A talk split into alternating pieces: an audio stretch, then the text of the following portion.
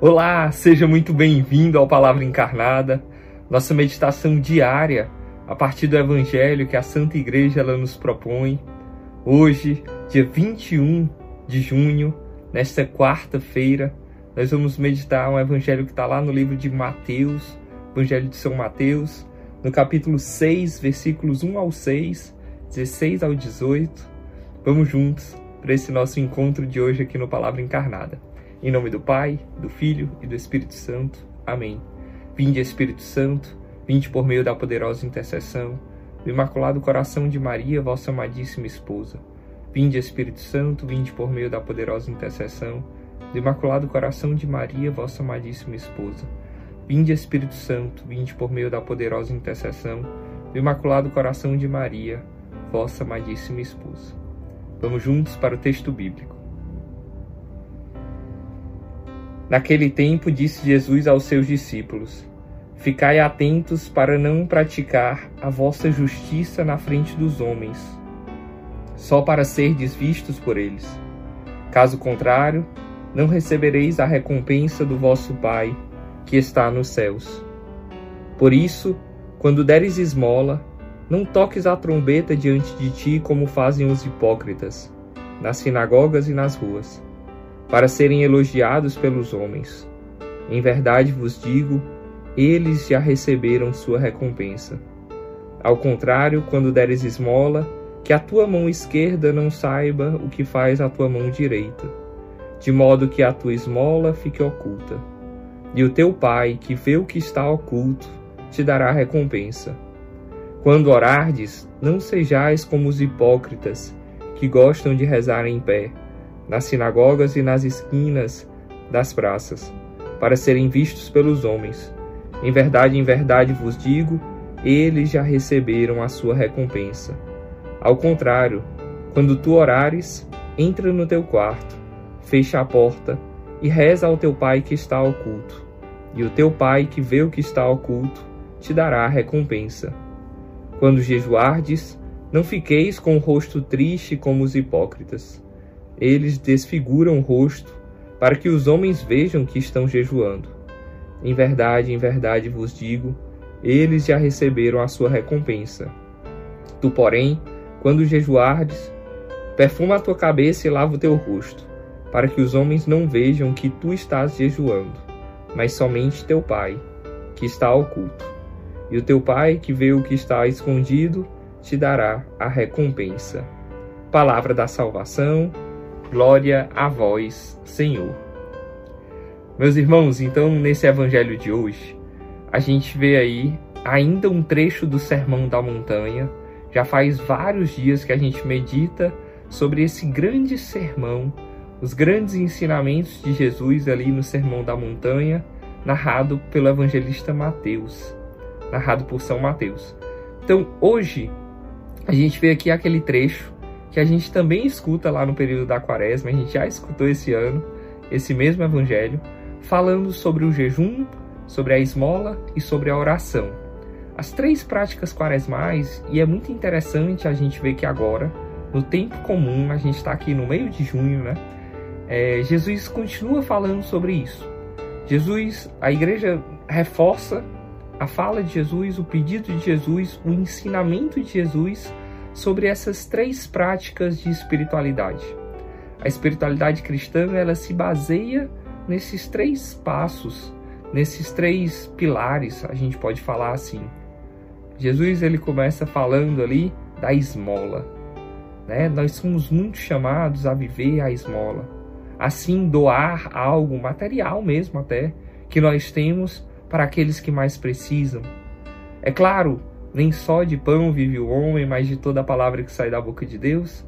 Mas o pão material ele também vai ser muito importante, né? Não sei se você já teve fome alguma vez na sua vida. Provavelmente, se você está assistindo esse vídeo em uma das nossas casas de acolhimento ou das nossas casas de ressocialização, você já passou por essa experiência de ter fome, de ter sede. E graças a Deus, alguém né? deu de comer a quem tem fome, deu de beber a quem tem sede.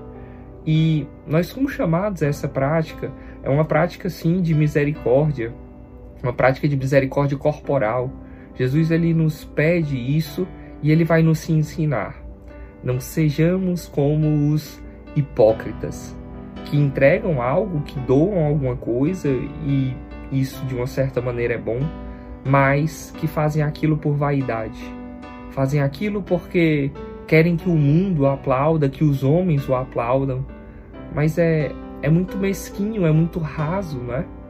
Jesus fala: olha, não seja como eles, eles já receberam a sua recompensa. E a nossa recompensa? Jesus ele fala do espiritual, ele fala do céu. Sempre Jesus aponta para o céu, o sermão da montanha, ele é numa parte elevada. Ele nos lembra que a nossa alma ela deve ser voltada para as coisas altas, para aquilo que está lá no céu. Então, seja na esmola, seja no jejum, né, que é, o, é como ele termina a passagem de hoje. Olha, perfuma esse rosto, lava ele, né, fica ali de uma maneira que as pessoas nem percebam que tu está jejuando.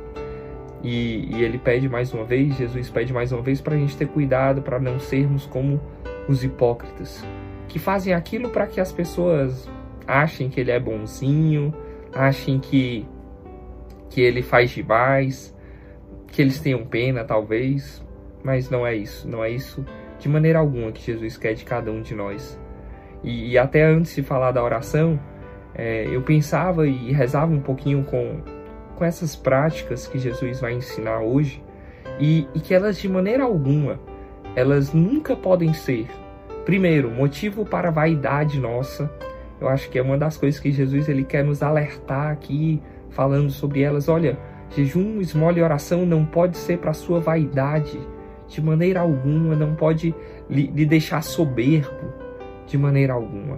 Você não pode achar que é muito porque pratica ou porque tenta praticar essas, esses, cada um desses elementos aí, jejum, esmola e oração. Então, nunca para vaidade. E também não deve ser para julgar os outros. Ah, essas práticas nunca devem ser para julgar os outros. Ah, eu faço e ele não faz. Ser peso para os outros. Não, isso é hipocrisia.